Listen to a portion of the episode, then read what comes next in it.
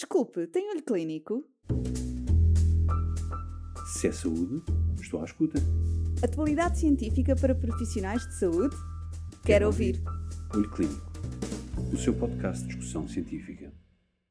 Olá, bem-vindo ao Olho Clínico, o seu podcast de discussão científica. Neste novo episódio sobre VIH, vamos abordar a gestão do tratamento antirretrovírico e a sua alteração perante um doente com uma potencial resistência aos fármacos. Para desenvolver melhor este tema, contamos com a doutora Diana Seixas e a doutora Sara Lin, ambas médicas infecciologistas no Hospital Corri Cabral do Centro Hospitalar Lisboa Central. Ouça agora o episódio completo.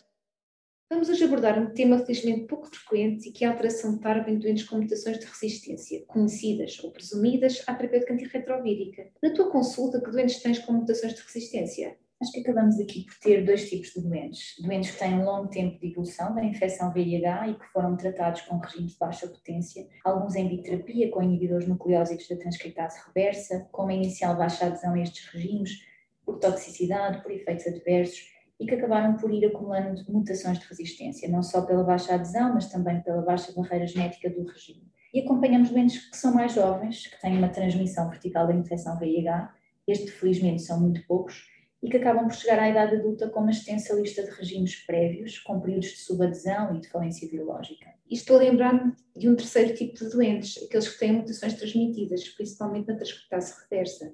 Dentro destes tipos de doentes, podemos ponderar uma alteração terapêutica por otimização num doente com carga vírica indetetável ou podemos precisar de mudar a terapêutica por falência virológica. É isso, quando ponderamos a alteração terapêutica em doentes com falência virológica prévia, a questão principal é sempre consiga oferecer um regime mais simples a este doente, mas que mantenha a supressão virológica? Sim, sem dúvida. Essa é a questão focal e na qual devemos sempre concentrar-nos para manter a supressão virológica. Obviamente que um regime mais simples, que tenha menos comprimidos, menos tomas, maior tolerabilidade e menor toxicidade, vai aumentar a adesão e com isso prevenir futuras falências virológicas. Mas se tivermos dúvidas que a nossa proposta de novo regime consegue manter a supressão, então não devemos fazer essa alteração terapêutica.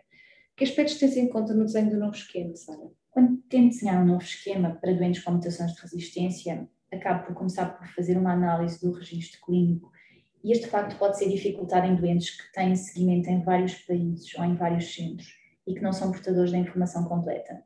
E com isso temos como exemplo vários migrantes que nos chegam semanalmente à consulta sem qualquer informação clínica a acompanhar. Considere ainda os fármacos que podem ter sido suspensos, tanto por intolerância quanto por efeitos adversos, as possíveis interações medicamentosas, não só entre fármacos antirretrovíricos, mas também entre estes e a restante com a medicação do doente.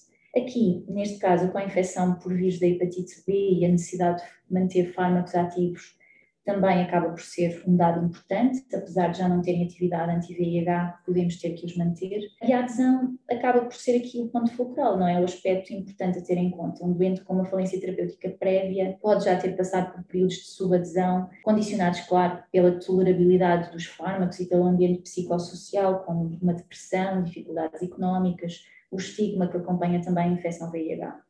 Aqui, se pensarmos nisto tudo, quais é que são as regras que segues sempre na mudança de terapêutica antirretrovírica ou quando é que receias que esta mudança pode não ser bem sucedida? Olha, na mudança de TARP de um regime de elevada barreira genética com um inibidor da protease potenciado, temos sempre que ponderar se estamos perante um doente com resistência possível ou conhecida. Nesse aspecto, o switchmark foi muito importante porque nos trouxe esse aviso. A alteração de um regime de elevada barreira genética, como um inibidor da protease potenciado, nesse caso o lopinavir para raltegravir, um inibidor de integrase com baixa barreira genética, acarretou um risco acrescido de falência virológica. Os inibidores da integrase de barreira genética elevada, dolutegravir e pictegravir, podem não ter este problema e provavelmente conseguem aqui manter a supressão biológica apenas acompanhados por um nucleósito totalmente ativo, ao contrário dos fármacos de baixa barreira genética, onde se incluem os inibidores não nucleósidos da transcriptase reversa e os inibidores da integrase, raltegravir e alvitegravir. Sim, alguns ensaios clínicos tentam equiparar os inibidores de elevada barreira genética aos IPs potenciais, nomeadamente no switch de doentes suprimidos. A informação adicional tem sido obtida após a inotipagem no DNA proviral, com a identificação da mutação M184B, eh, levantando a hipótese que uma mutação antiga e arquivada não tem o mesmo impacto que uma mutação detectada numa falência biológica recente. Já no ensaio clínico 380 e 1878, mostrou a não inferioridade da eficácia de fazer switch para MICTAF, versus manter o regime de IP potenciado em doentes com supressão virológica. E o estudo ARTPRO mostrou que no switch para dolutegravir lamivudina, doentes com resistência passada à lamivudina mantêm a supressão virológica. Apesar disso, temos de ter ainda alguma cautela com estes dados. As recomendações ainda são para não fazer. Talvez ainda seja aqui cedo para avaliarmos o que acontece a médio e longo prazo, tendo em conta que pretendemos uma supressão virológica que deve ser prolongada no tempo.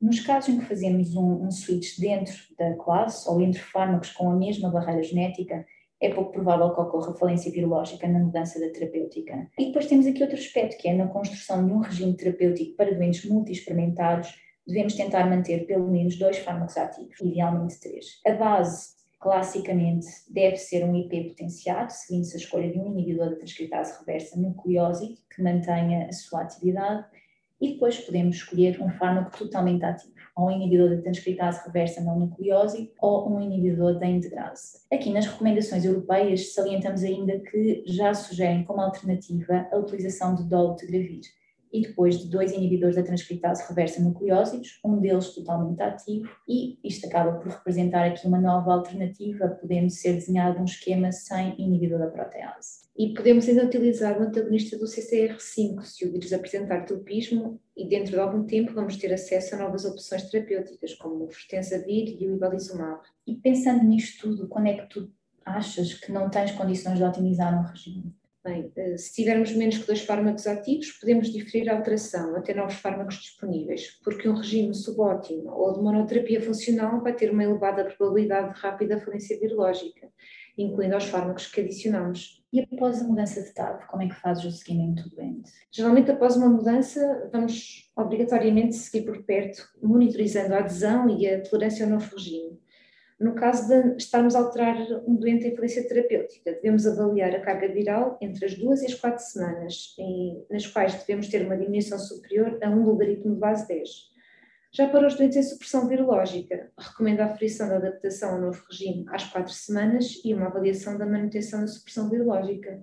E acho que aqui de aspectos fundamentais e resumindo, é importante simplificar a terapêutica antirretrovírica, e com isso aumentar a tolerabilidade e diminuir os efeitos adversos e, claro, o número de comprimidos por dia. Agora, com isso, nunca podemos hipotecar a supressão virológica, que é o nosso objetivo último no seguimento dos doentes. Atualmente, com os regimes de comprimido único disponíveis, podemos até construir regimes complexos, esquemas terapêuticos com inibidores da transcriptase reversa nucleósidos, IPs potenciados e inibidores da integrase com apenas dois comprimidos por dia o que traz aqui uma inovação à gestão do doente com infecção por VIH. Se é saúde, estou à escuta. Atualidade científica para profissionais de saúde? Quero, Quero ouvir. ouvir. Olho Clínico, o seu podcast de discussão científica.